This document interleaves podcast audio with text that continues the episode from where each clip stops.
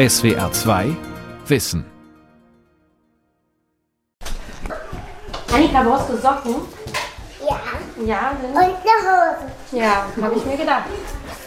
Ist deine Strumpfhose nach? Luisa zieht Annika um. Nach dem Eislaufen gibt es gleich Abendessen. Bis alle Kinder der Patchwork-Familie eintrudeln, dauert es noch ein bisschen, Äh, zwei sind noch versteckt. erklärt der siebenjährige Franz.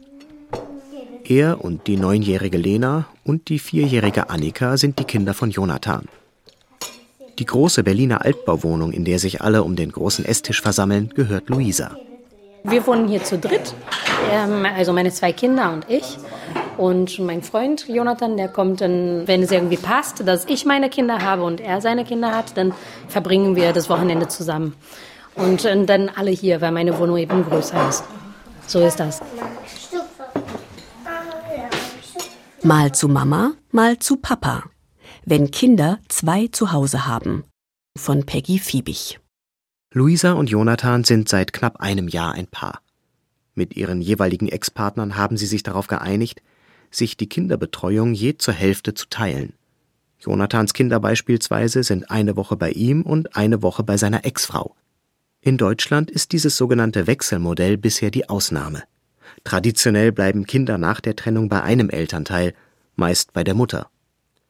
Der Vater erhält ein Umgangsrecht und sieht die Kinder in der Regel jedes zweite Wochenende. Juristen nennen das das Residenzmodell. Jahrzehntelang wurde das so praktiziert und niemand hat sich groß daran gestört. In der Zwischenzeit haben sich Rollenverständnisse geändert. Der bayerische FDP-Bundestagsabgeordnete Stefan Thome. Seine Fraktion setzt sich dafür ein, dass Familiengerichte in der Regel das Wechselmodell anordnen und nicht mehr wie bisher das Residenzmodell.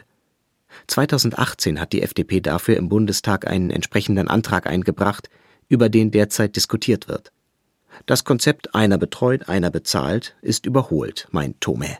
Väter wollen mehr an der Erziehung und Betreuung der Kinder teilhaben. Mütter wollen mehr die Hände frei haben für ihre eigene berufliche Laufbahn. Und deswegen ist es jetzt mal Zeit, dieses klassisch gewachsene Residenzmodell einer Revision zu unterziehen. Für Jonathan ist das Wechselmodell seit einem Jahr Alltag. Seine drei Kinder wohnen eine Woche bei ihm und eine Woche bei seiner Ex-Frau. Konkret läuft das so, erzählt Tochter Lena. Wir haben immer von Freitag Nachmittag bis Mittwoch, Mittwoch frühs äh, halt die Wochen. Und am Donnerstag ist immer Oma-Tag und am nächsten Tag bringt sie uns in die Schule und am Freitag ist dann wieder Wechsel. Das finde ich so ganz gut, weil dann hat man eben diesen Puffer drin, die Oma zwischendurch. Und wenn die Woche bei dem jeweils anderen anfängt, fängt die halt nicht mit dem Alltag an, sondern mit einem Wochenende, wo man sich wieder so ein bisschen aneinander gewöhnen kann. Wir brauchen schon manchmal so einen Tag, anderthalb, um uns so aufeinander einzugrooven und dass dann erst der Alltag wieder anfängt. Vor allem wollten Jonathan und die Mutter seiner Kinder eine sonntägliche Trennungssituation vermeiden, möglicherweise mit Wut, Geschrei und Tränen.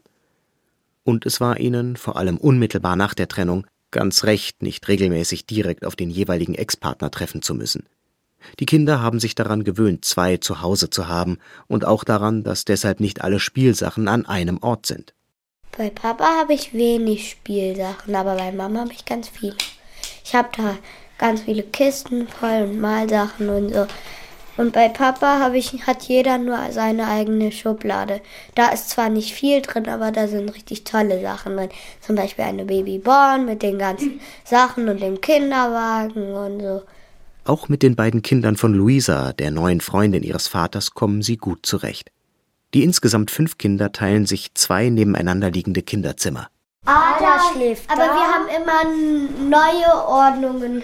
Schon mal. Ad Ada schläft da, Greta schläft da, Lena schläft auf, äh, bei den Aufziehbett äh, und ich schlafe auf dem Bett. Und hier ist so eine Matte hingelegt. Und hier, wird dann eine Matte hingelegt, äh, damit meine Schwester auch da schläft. Wir haben sogar extra einen Zettel gemacht, damit wir es nicht vergessen, wer wo schläft.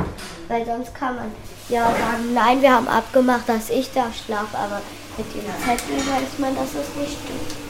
Als sich Jonathan und seine Ex-Frau vor einem guten Jahr trennten, beschlossen sie, ihre Kinder jeweils hälftig zu betreuen.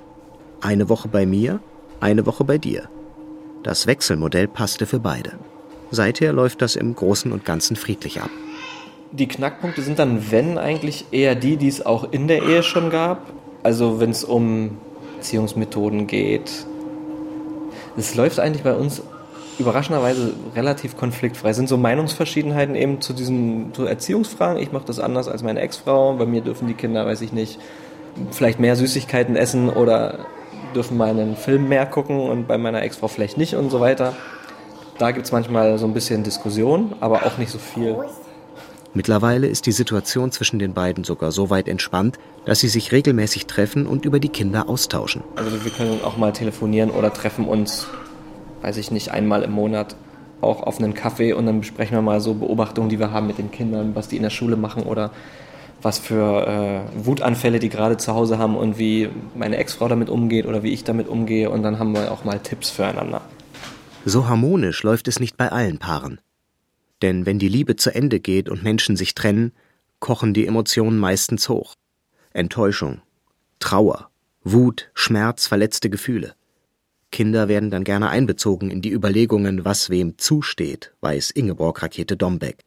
Die Berliner Familienanwältin vertritt seit mehreren Jahrzehnten Eheleute, die sich scheiden lassen wollen, in Fragen des Unterhalts, Umgangs und Sorgerechts. In ihrer Kanzlei hat sie viele Diskussionen erlebt, auch darüber, wer denn das Kind bekommt. Naja, es ist ein Gerechtigkeitsmodell. So wie man den Hausrat teilt, dass man da genauso denkt und sagt, ja, dann kriege ich auch das halbe Kind. Ja, so. Und so kann man mit Kindern nicht umgehen. Eine Trennung oder Scheidung ist immer eine psychische Ausnahmesituation. Nicht alle Entscheidungen, die in dieser Lebensphase fallen, sind rational. Das erlebt Ingeborg Rakete Dombeck fast täglich. Überlagert wird das eben nur durch einen Streit, der sich oft durch die Umstände der Trennung, durch die Kränkung, durch alles Mögliche ergibt. Und das ist eigentlich schade, weil die Kinder brauchen natürlich beide Eltern. In welchem Umfang muss man sehen. Der Streit darüber, wer wann die Kinder betreut, landet in Deutschland pro Jahr 50.000 Mal vor Gericht. Immer häufiger geht es den Vätern darum, mehr am Leben ihrer Kinder beteiligt zu sein und sie wollen das notfalls auch gegen die Mutter gerichtlich durchsetzen. Im Februar 2017 hatte der Bundesgerichtshof geurteilt, dass ein Wechselmodell auch angeordnet werden kann, wenn ein Elternteil das nicht will. Allerdings dürfe das Zerwürfnis zwischen den Eltern nicht so weit fortgeschritten sein, dass Vater und Mutter bis aufs Blut zerstritten sind und nicht einmal mehr miteinander sprechen. Denn eine geteilte Betreuung erfordere eine enge Abstimmung der Eltern, so sagten es die Richter beim Bundesgerichtshof. Auch Familienrechtsanwältin Ingeborg Rakete Dombeck meint, dass ein Wechselmodell nur unter bestimmten Bedingungen funktionieren kann. Nämlich, dass die Eltern sehr gut und sehr viel über die Belange der Kinder miteinander reden können. Also das Kind braucht Medikament, das stellt sich in der einen Woche, wo es beim Vater ist, heraus, der geht zum Kinderarzt, dann muss der mit der Mutter darüber reden und muss ihr das auch übergeben. Wenn sich die Eltern auf eine Regelung einigen können, sei das immer besser als eine gerichtliche Entscheidung, sagt auch der Psychologe Dr. Stefan Rücker von der Universität Bremen.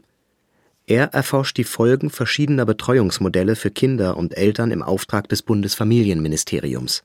Rücker sieht Trennungskinder aber auch in seiner psychologischen Praxis. Er kennt die Belastungen, die allein die Trennung der Eltern für die Kinder bedeutet. Wie die konkret reagieren, hängt auch vom Alter ab. Schon Zweijährige sind irritiert. Das drückt sich zum Beispiel darin aus, dass sie schreckhaft sind, dass sie Einschlaf- und Durchschlafschwierigkeiten haben und dass sie weniger exploratives Verhalten zeigen. Exploration, das heißt also Umwelterkundung, ist essentiell und fundamental wichtig für die kognitive, für die intellektuelle Entwicklung von Kindern. Kinder, die betroffen sind von der Scheidung oder Trennung der Eltern, bewegen sich aber nicht so viel weg, gerade von dem hauptsächlich betreuenden Elternteil, sondern bleiben in der Umgebung, was ihnen unter Umständen einen Nachteil dabei einträgt, ihre Umwelt zu erkunden, zu erfahren, zu erfassen. Ältere Kinder nehmen die Trennung bewusster wahr. Wenn man Vorschulkinder nimmt, so im Alter von zwei bis sechs Jahren, da wird das Trennungsereignis schon bewusster erlebt und da sehen wir häufig Kinder, die in der Sauberkeitsentwicklung zum Beispiel regredieren. Also Kinder, die schon trocken waren, nässen plötzlich ein. Sie zeigen aber auch anklammerndes Verhalten, Trennungsangst. Das hat Jonathan vor allem bei seiner Jüngsten festgestellt. Sie reagierte verunsichert, nachdem sowohl er als auch seine Ex-Frau neue Partner gefunden hatten. Also beim in den Kindergarten bringen mussten noch mal ein paar mehr Umarmungen und Abschiedsküsse verteilt werden dann an die Kleine. Ja, und sie wollte schon öfter auf den Arm und so. Also sie war so war anhänglicher im Allgemeinen. Das haben, das haben wir schon gemerkt. Also sowohl bei meiner Ex-Frau als auch bei mir. Das legt sich jetzt so langsam. Bei Jugendlichen würden eher Wut und Ärger, Enttäuschung und Frustration dominieren, hat der Psychologe Stefan Rücker in seiner Bremer Praxis beobachtet. Aber natürlich reagiert jedes Kind individuell. Seelisch stärkere Kinder können eine Trennung schneller verkraften als Kinder, die sensibler sind und auf die sich die Belastungen eher auswirken. Und auch zwischen Jungen und Mädchen gibt es Unterschiede während Jungen eher ausagierendes Verhalten zeigen, gerade in der akuten Phase der Trennung. Das heißt also manchmal offen opponieren, schwieriges Sozialverhalten zeigen, aggressiv werden, ist es eher so, dass Mädchen somatoforme Beschwerden aufweisen. Das heißt also Kopfschmerzen, Bauchschmerzen, Übelkeit, Erbrechen, aber auch Hauterkrankungen. Eltern sollen ihre Wut und Enttäuschung nicht auf die Kinder übertragen, warnt der Psychologe. Um das zu vermeiden, regen auch Familienrichter immer öfter an, sich nach einer Trennung psychologisch beraten zu lassen – Manchmal ordnen sie sogar eine Mediation an. Denn häufig geht es beim Streit ums Kind um grundlegende Ängste. Die Angst, nicht mehr am Leben des eigenen Kindes teilhaben zu können. Die Angst, nach dem Partner nun auch das Kind zu verlieren. Die Angst, man könnte auch als Elternteil durch einen neuen Partner, eine neue Partnerin ersetzt werden. Und wenn Eltern die Erfahrung machen, dass sie eben nicht austauschbar sind, obwohl sich die partnerschaftliche Ebene aufgelöst hat, dann ist auch Kooperationsbereitschaft sehr viel wahrscheinlicher, als wenn man Eltern vor Gericht dann ihre Schwierigkeiten austragen lässt. Das Gericht bietet keine Problemlösung, sondern eben ein Urteil. Und wir kennen keine Familie, die sagt, wir waren bei Gericht und sind alle mit dem Urteil zufrieden. Aber wir kennen Familien, wo ein mediatorischer Prozess stattgefunden hat und wo dann für alle eine Lösung gefunden worden ist. Das Ziel einer Mediation ist, dass alle Beteiligten gewinnen. In familienrechtlichen Auseinandersetzungen bieten sowohl Rechtsanwälte als auch Psychologen diese Form der Unterstützung an. Eine von ihnen ist die Berliner Diplompsychologin Jutta Lackstrecker. Seit 20 Jahren hilft sie Paaren, ihre Konflikte konstruktiv zu lösen.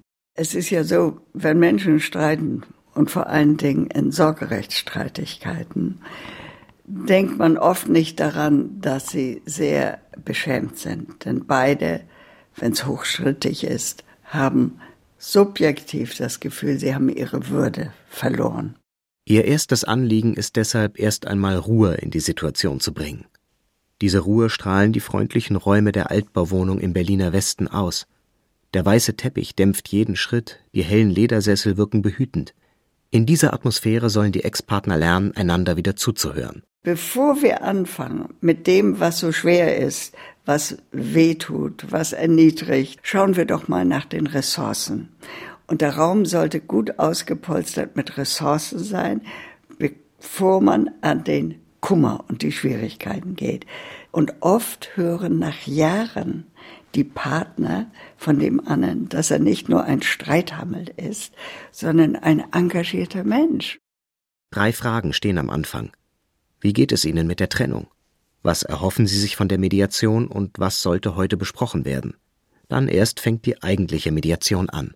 Da sage ich immer, zuerst werden wir die Themen sammeln, die Ihnen wichtig sind.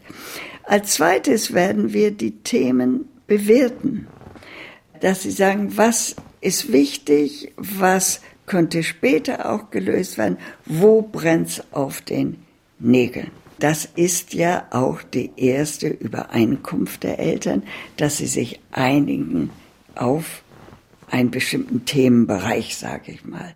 Bei der Abarbeitung der einzelnen Themen gibt die Psychologin Ex-Paaren einen wichtigen Tipp. Fangen Sie nicht mit dem Allerschwersten an. Der mittlere Schwierigkeitsgrad ist oft dann sehr erfolgreich. Wenn Sie ganz Leichtes nehmen, haben Sie das Gefühl, ach, das war ja nichts. Wenn Sie ganz Schweres nehmen, scheitern Sie. Und dieser mittlere Schwierigkeitsgrad ist, boah, da haben wir aber wirklich was geschafft.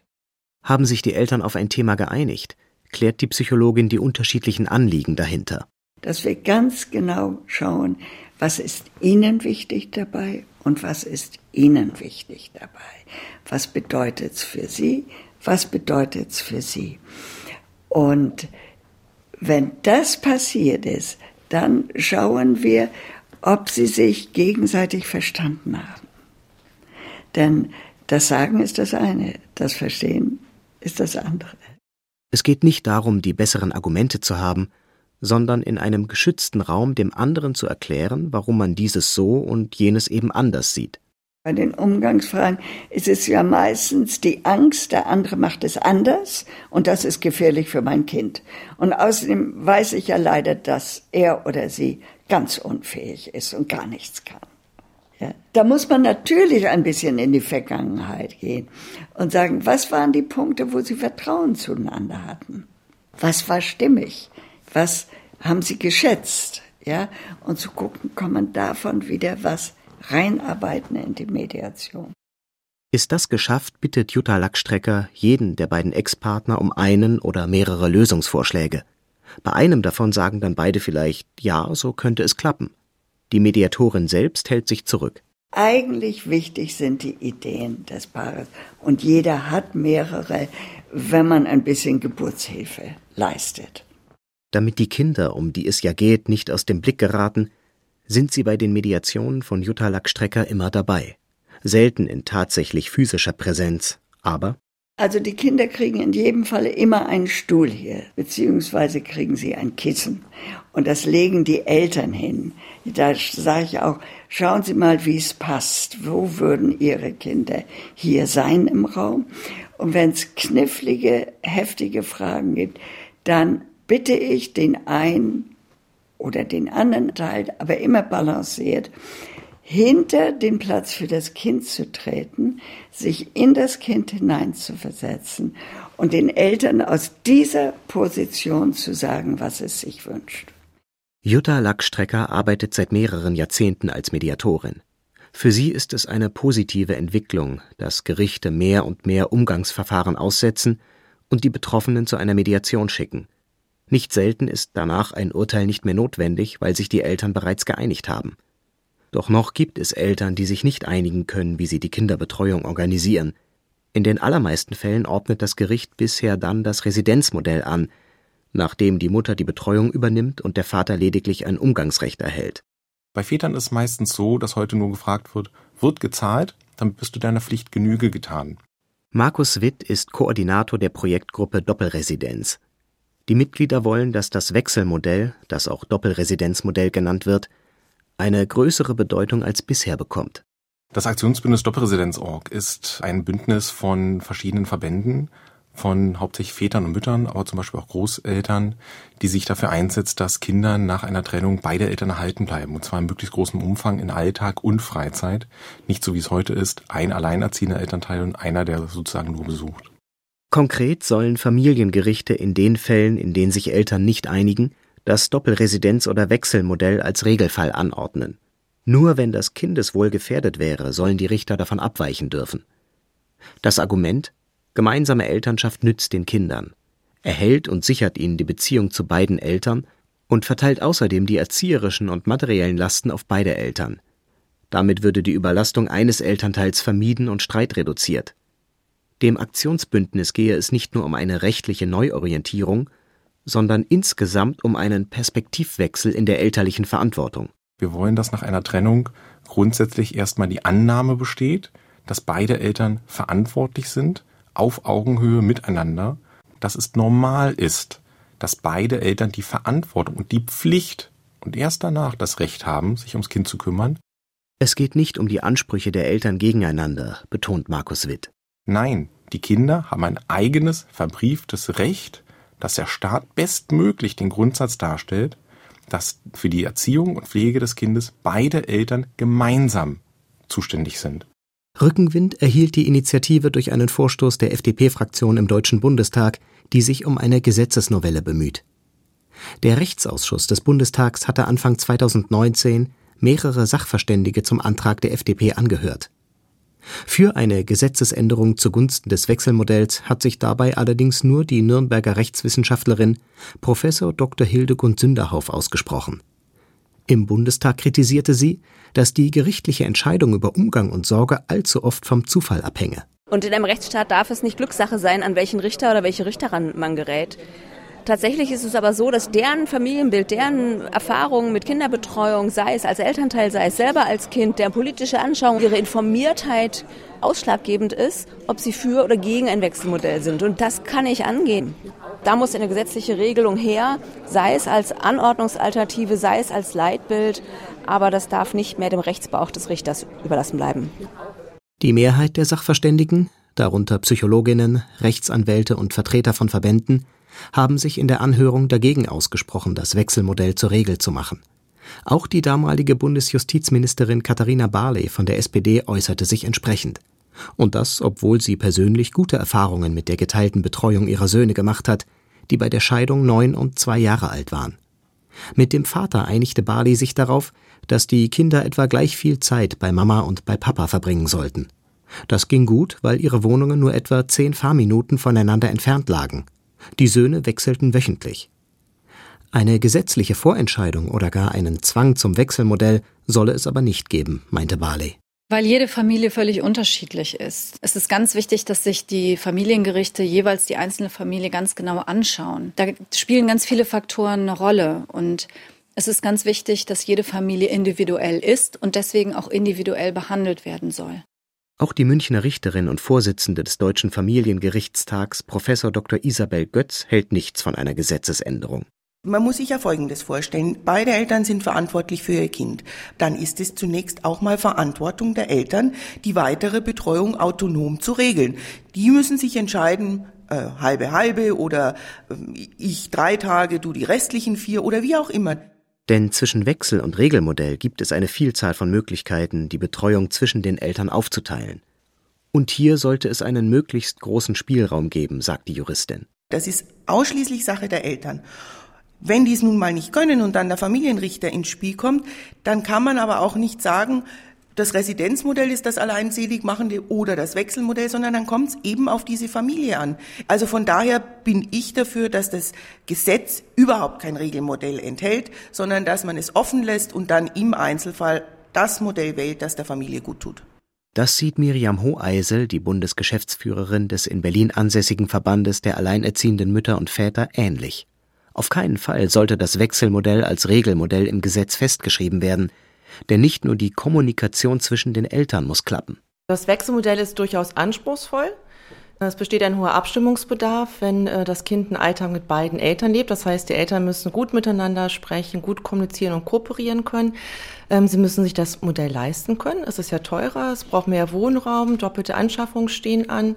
Sie brauchen einen Arbeitgeber, der mitzieht. Und vor allen Dingen ähm, muss das Kind sich auch wünschen, im Wechselmodell zu leben und das Pendeln auch vertragen. Und das sind Voraussetzungen, die sich nicht per Gesetz verordnen lassen.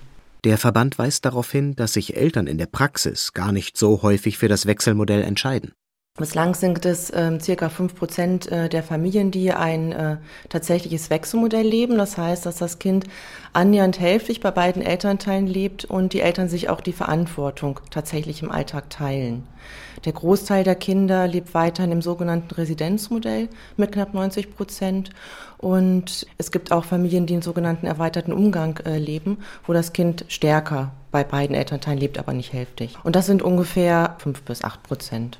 Dass nur wenige Eltern eine Betreuung im Wechselmodell wählen, könnte aber auch daran liegen, dass die gesetzlichen Rahmenbedingungen in vielen Bereichen auf das Residenzmodell ausgerichtet sind.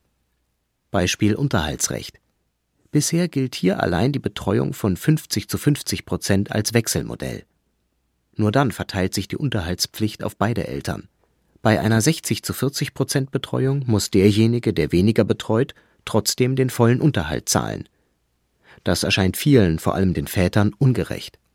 Das sollte der Gesetzgeber ändern, fordert die Familienrichterin Isabel Götz. Wenn wir dort eine Regelung haben, die eine Mitbetreuung fair einpreist beim Kindesunterhalt, dann nehmen wir ganz viel Streitpotenzial raus. Denn dann könnte ich ja sagen, ihr betreut jetzt ein Drittel, zwei Drittel und das berücksichtige ich dann eben beim Barunterhalt. Ich glaube, das wird uns insgesamt helfen. Das Bundesjustizministerium will die Ergebnisse der Studie des Bremer Psychologen Stefan Rücker abwarten. Für diese Studie zu den Folgen der verschiedenen Betreuungsmodelle wurden 1000 Familien bzw. Elternteile und 1200 Kinder befragt. Gefunden haben die Wissenschaftler die Teilnehmer der Studie über Beratungsstellen und Kinderärzte, über Kindertagesstätten und Schulen, aber auch über Anzeigen, im Internet, auf Facebook, in Zeitungen. Selbst wenn die Ergebnisse noch nicht veröffentlicht sind, eines steht auch für Rücker bereits jetzt fest. Es gibt nicht das eine beste Modell für alle Familien, und es komme auch gar nicht darauf an, welcher Elternteil mehr Zeit mit dem Kind verbringt. Ich glaube, es geht nicht so sehr um die Frequenz des Sehens, sondern es geht tatsächlich um Quality Time. Wenn man eine gute Bindung zu seinen Kindern aufbaut, dann ist es nicht unbedingt notwendig, dass man sich sehr oft sieht, wenn man sich versteht, wenn man warmherzig mit seinem Kind umgeht, wenn man liebevoll ist als Bezugsperson und eben verfügbar ist, dann ist das ein ganz wichtiger Punkt. Deshalb geht es dem Bremer Wissenschaftler nicht darum, die verschiedenen Betreuungsmodelle zu bewerten und dann eines zu favorisieren. Die Forschungsarbeit soll vielmehr dabei helfen, Familien zu typisieren, damit Jugendämter und Gerichte künftig bei ihren Entscheidungen eine Orientierung haben.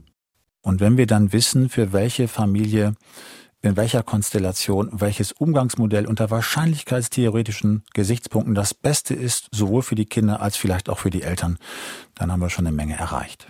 Der Bremer Psychologe Stefan Rücker hofft, dass die Ergebnisse seiner Studie bei den Politikern ankommen werden und dort nicht in der Schublade landen.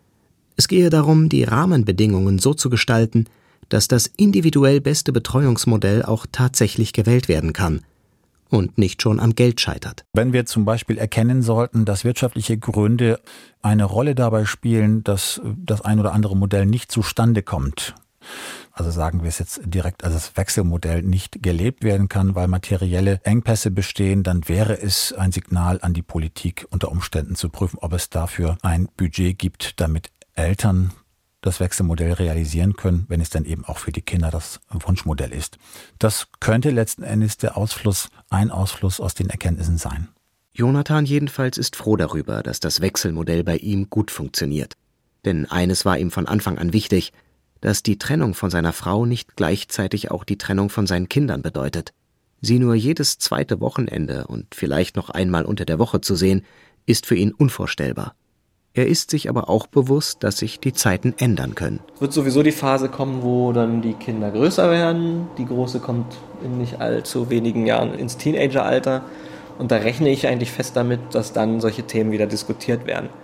Oh, ich habe keine Lust bei dir zu wohnen, Papa, ich will viel lieber bei Mama wohnen, weil da alle meine Freunde sind oder umgedreht. Und dann wird es wahrscheinlich Zeit, das nochmal zu diskutieren mit dem jeweiligen Kind. Und dann bin ich mal gespannt, was so in der Zukunft passieren wird.